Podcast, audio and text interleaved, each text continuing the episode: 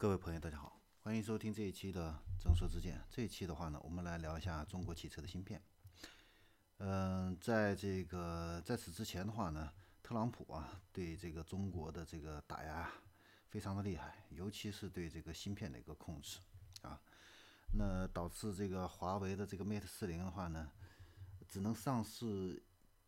仅有的一批库存的这个芯片啊，之后的话呢，就再也没有这个美国的芯片了啊。那中国的汽车芯片一样啊，也都是被这个国外垄断的啊。呃，特朗普的话呢，曾经说，就是如果中国盼着我赢大选的话，这个就是对我对我最大的一个侮辱啊。但是现在的话呢，这个他也没有想到啊，中国的这个芯片的一个企业啊，都希望他胜选。为什么？因为他胜选的话，他才会断供。啊，他断供的话呢，中国的芯片企业才有机会啊，做出自己的这样的一个芯片啊。那现在的话呢，这个芯片啊，这个国产这个替代的这个呼声啊，也是越来越高啊。呃，国内的这个自主芯片的这个厂商的话呢，以前是没有机会的啊，因为国外的这个芯片的话呢，做的又好，质量又便宜。呃，这个质呃质量好，然后价格又便宜啊。中国的这个技术的话呢，跟国外差距还是蛮大的啊。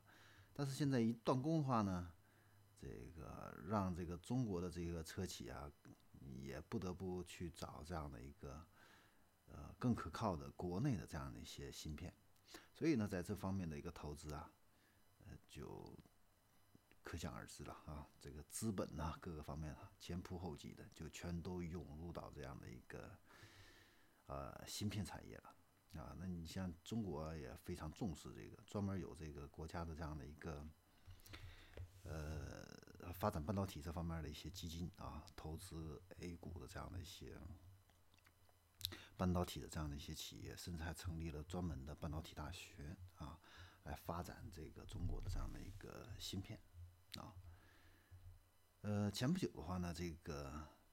呃紫光国威啊，跟这个国创中心的话呢，签署了这样的一个战略合作协议啊，全面呢进军这个汽车电子产业。那围绕这个新能源汽车的这个芯片，这个标准的制定还有更新的话呢，进行这样的一个创新啊。那除此之外的话呢，这个文泰科技哈，也是这个。高溢价的收购了这个安视，也是打入了这个汽车功率半导体的这样的一个领域。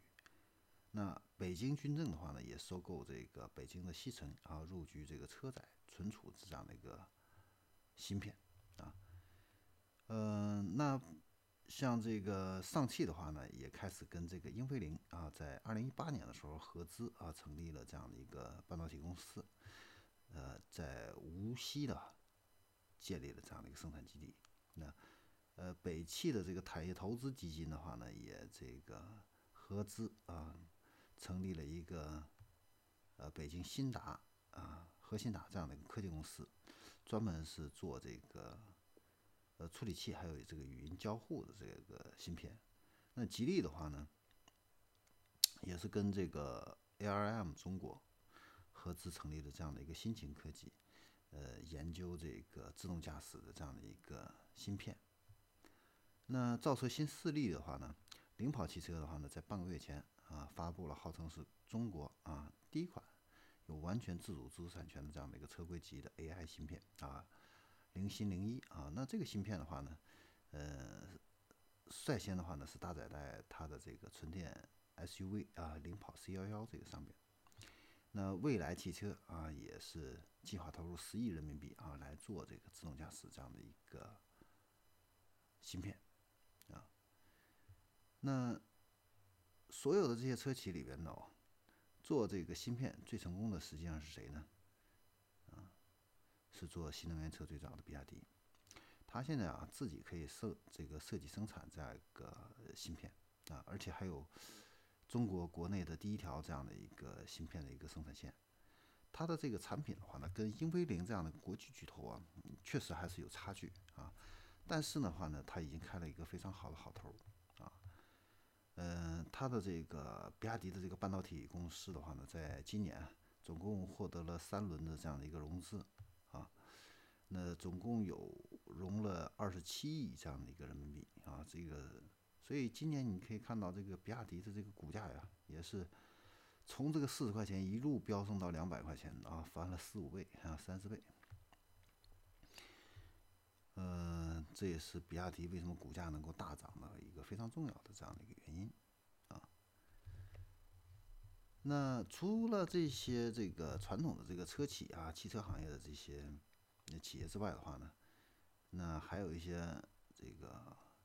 其他行业的这个玩家也都进入到这个行业里边啊。那比如说这个地平线，那它在去年的话呢，就推出了这样的一个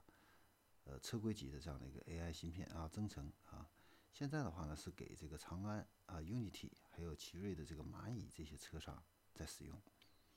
啊，那上个月的话呢，这个地平线的话呢，又推出了这个新一代的这样的一个车载 AI 芯片啊，增程三，啊，那未来的话呢，它还会再去做这个自动驾驶的这样的一个芯片，啊，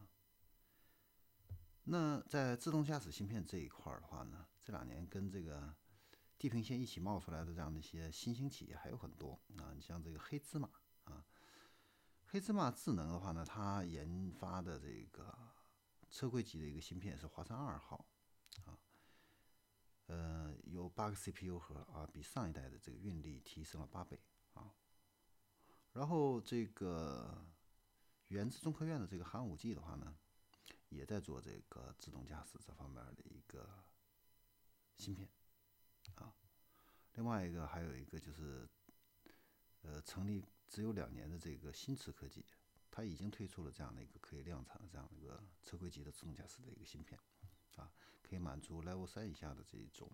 自动驾驶辅助的这样的一个应用，啊，明年的话呢，也会在这个量产车上去进行这样的一个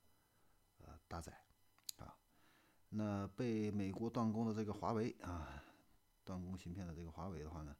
现在的话呢，也是计划通过自己研发，还有这个外部投资啊，两条腿走路啊。嗯，他在去年啊一月份的话呢，他华为的话呢发布了这个五 G 基带芯片的这样的一个，呃，第一个支持这个 V2X 的这样的一个多模的一个芯片啊，呃，另外一个就是它的这个自动驾驶计算平台的这个核心部件，这个呃升腾系列的这样的一个 AI 芯片的话呢，性能也还不错啊。呃，另外一个就是在投资整合这方面的话呢，华为还投资了这个呃几个企业啊，基本上都是跟这个车载呃芯片相关的啊，而且的话呢，也在从这个知名厂商在挖人啊，做这个呃汽车这方面的一个芯片，那。呃，虽然这个华为它的这个技术实力很强啊，但是因为缺乏这个行业的一个经验积累啊，所以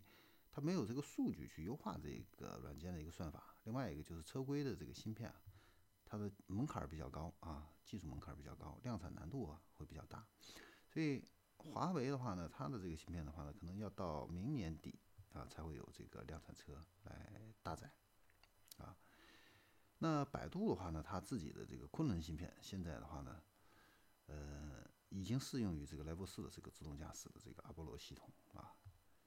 这个是目前啊，呃，整个这个车企啊，包括这个外部的这个科技公司啊，对于这个汽车芯片的一个发展的这样的一个呃情况。另外一个的话呢，就是今年的九月份啊，这个科技部、工信部啊，这个。共同支持，那国家的这个新能源汽车技术创新中心的话呢，牵头啊发起了一个中国汽车芯片的一个创新联盟啊，呃，它包括了这个整车企业、芯片企业、电子呃这个汽车电子供应商啊，包括软件还有高校啊，那它就是要打造这样的一个汽车芯片产业的这样的一个生态啊，破除这个国外的这样的一个行业壁垒啊，补齐中国的这样的一个芯片的一个短板。啊，实现这个中国汽车芯片的这个产业自主可控、全面发展。其实，国外的这样的一个对中国芯片的这样的一个掐脖子啊，其实啊是坏事儿也是好事儿啊。呃，坏事儿的话呢，就是短期的话呢，会对中国的这样的一个这个芯片相关的这些电子产品的话呢，确实会有一定影响。你像这个华为的这个手机啊，那从长期来看，实际上是好事儿啊。有压力才有动力。那这个的话呢，这个现在的这个对中国断供啊，可能会让这个芯片成为未来一个真正的一个朝阳产业啊。呃，中国的话呢，有可能会在这个芯片这个行业未来有可能会。赶超国际上这样的一些最好的这样的一些企业。好，那这里是众说之见。我们这一期的话呢，关于汽车的一个芯片呢，就先聊到这里。我们下一期再见。